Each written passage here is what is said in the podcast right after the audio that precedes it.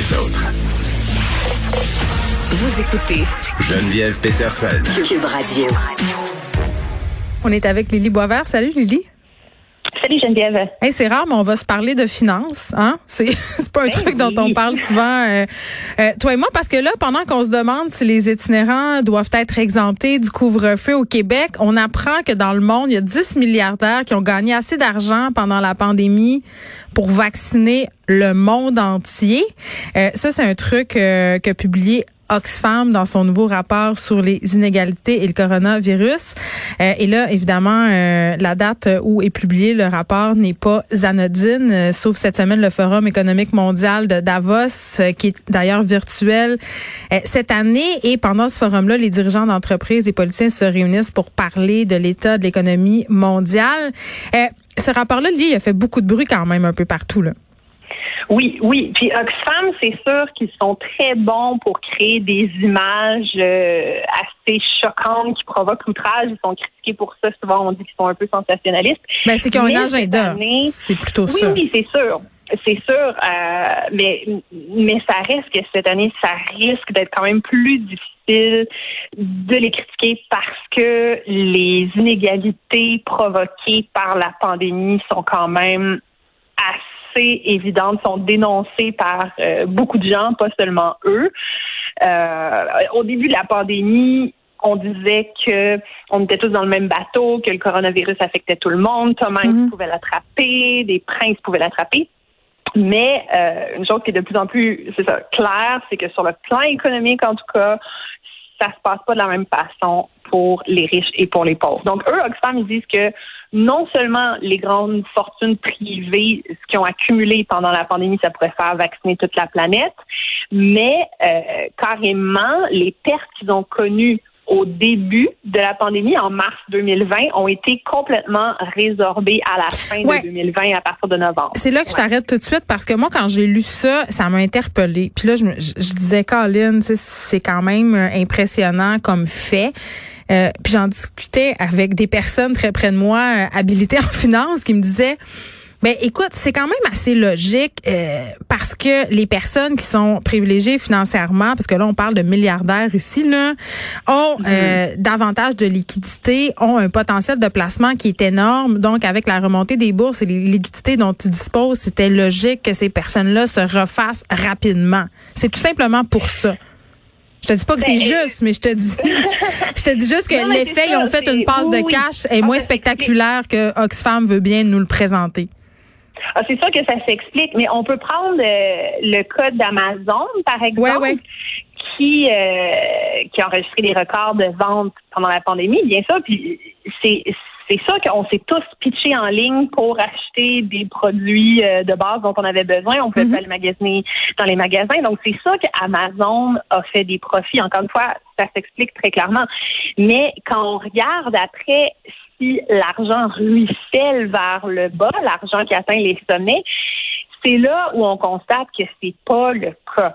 Et euh, les revenus qui ont été gagnés par Jeff Bezos, le PDG d'Amazon, Mhm. si on regarde juste les, les gains qu'il a fait, l'année dernière, il aurait pu verser un boni de 100 000 dollars à chacun de ses employés qui font en moyenne euh, sur le plancher autour de 16 dollars de heure. Il aurait pu leur verser un bonus annuel de 100 000 à tout le monde et il serait resté aussi riche euh, pendant toute l'année. Donc, Mm. ça n'a rien changé pour lui, euh, pour sa richesse personnelle. Donc, Mais tu sais que c'est plus l'homme. euh, tu sais que Jeff Bezos a été euh, dépassé. Euh, C'était l'homme le plus riche du monde. Euh, Maintenant, c'est Elon Musk, euh, le gars derrière Tesla. Tout ça basé sur de la Mhm, spéculation, c'est quand même euh, assez incroyable. Puis tu regardes ça, puis tu te dis ok, mais ces gens-là, ils se sentent pas mal d'être riches de même. tu sais, Euh, tu sais, la, la l'ex-femme de Jeff Bezos, par ailleurs, a donné beaucoup d'argent, euh, presque l'équivalent du budget du Québec, là, à des œuvres de charité. Il y a des riches qui sont interpellés quand même, qui réalisent leurs privilèges. Ils ont pris la parole publiquement, d'ailleurs, pour dire, écoutez, là, moi, je veux Euh, il y a même des riches qui se sont dit, ben moi, là, je voudrais être plus imposé, euh, je voudrais payer plus d'impôts. Ça, c'est assez étonnant quand même. Oui, ben oui, on a un, regroupement de milliardaires, dont euh, le cofondateur de la crème glacée Ben Jerry's. Euh, il y a aussi l'héritière de Disney, Abigail Disney, qui est mm-hmm. dans ce regroupement-là, qui ont dit au gouvernement d'augmenter leurs impôts et ceux des. des on en a ici aussi. Là. Il y a Mitch Garber, euh, l'ancien dragon, qui a fait une sortie pour dire écoutez, là, moi, je voudrais davantage imposer. Dérangerait pas. C'est vrai, je l'avais oublié. Puis au Canada, on a carrément aussi un, regroupement de milléniaux, 200 milléniaux fortunés qui s'appelle Ressources en mouvement, qui ont lancé une mhm. campagne de sensibilisation. Leurs membres ont autour de 18 jusqu'à 40 ans. Et euh, leur campagne de sensibilisation dit taxer ma fortune, taxer mon héritage. C'est ça leur slogan. C'est beaucoup des, des enfants de riches, là, de ce qu'on de ce qu'on comprend. Eux-mêmes se qualifient comme ça. Ils disent mm-hmm. mes parents sont dans le 1% mes parents sont dans le 10% Et eux, ils disent que si au Canada, on mettait en place un impôt sur la fortune, ça générerait des revenus de 9 milliards annuels pour financer toutes sortes de, ah, programmes. Je ne sais pas, moi, si la solution, si ça passe tant que ça, par taxer plus euh, les riches qui, quand même, euh, paient énormément déjà euh, d'impôts, plus que la moitié de leur salaire, de leurs dividendes partent en impôts. La solution, ça serait pas plutôt de taxer les entreprises qui font des profits avec la COVID-19? Tu sais, Amazon, oui. exemple. Ben, il y a deux propositions qui sont souvent évoquées. Donc, il y a, oui, l'impôt sur la fortune des 1% les plus riches, mais il y a aussi cette idée-là d'une taxe spéciale COVID-19 pour euh, hmm. les compagnies qui ont fait des sous euh, l'année dernière. Et ce qui est intéressant, c'est qu'il y a un sondage quand même qui est sorti en novembre au Canada qui montre que quand on regarde la population, euh, les gens sont en faveur de ces deux mesures-là dans une majorité. Et c'est le cas sur tout le spectre politique. Donc, autant les gens qui votent conservateurs que les gens néo-démocrates, il y a une majorité du monde qui appuie ces deux idées-là. Euh, après ça, est-ce que ça va être mis en place? C'est pas clair parce que, bon, comme toi, il y a quand même beaucoup de gens qui ont peur que nuire aux riches en les taxant plus, ça nuise aussi à l'économie. Ben, c'est que souvent, euh, c'est que souvent la menace des grandes entreprises comme celle-là, c'est ben parfait, on va aller installer nos entrepôts ailleurs. Hein, si on pense entre autres à Amazon. Là. Mm-hmm. Oui, il y a cette crainte-là qu'ils délocalisent, mais il y a aussi la crainte des paradis fiscaux que les dirigeants, que, ben, les gens euh, qui sont très fortunés, si on les taxe plus, euh, finalement, on verra pas plus. Le, ça va pas renflouer le trésor public parce que ils vont cacher leur fortune, ils vont contourner les règles fiscales. Mais j'ai quand même tendance à trouver que c'est un sophisme. Ben oui, ben oui. Parce que c'est ça, on se dit on va pas, il y a rien à faire. Mais c'est ça, c'est parce qu'à un moment donné, il euh, faut agir, mais est-ce qu'on est prêt à renoncer à l'idée de méritocratie?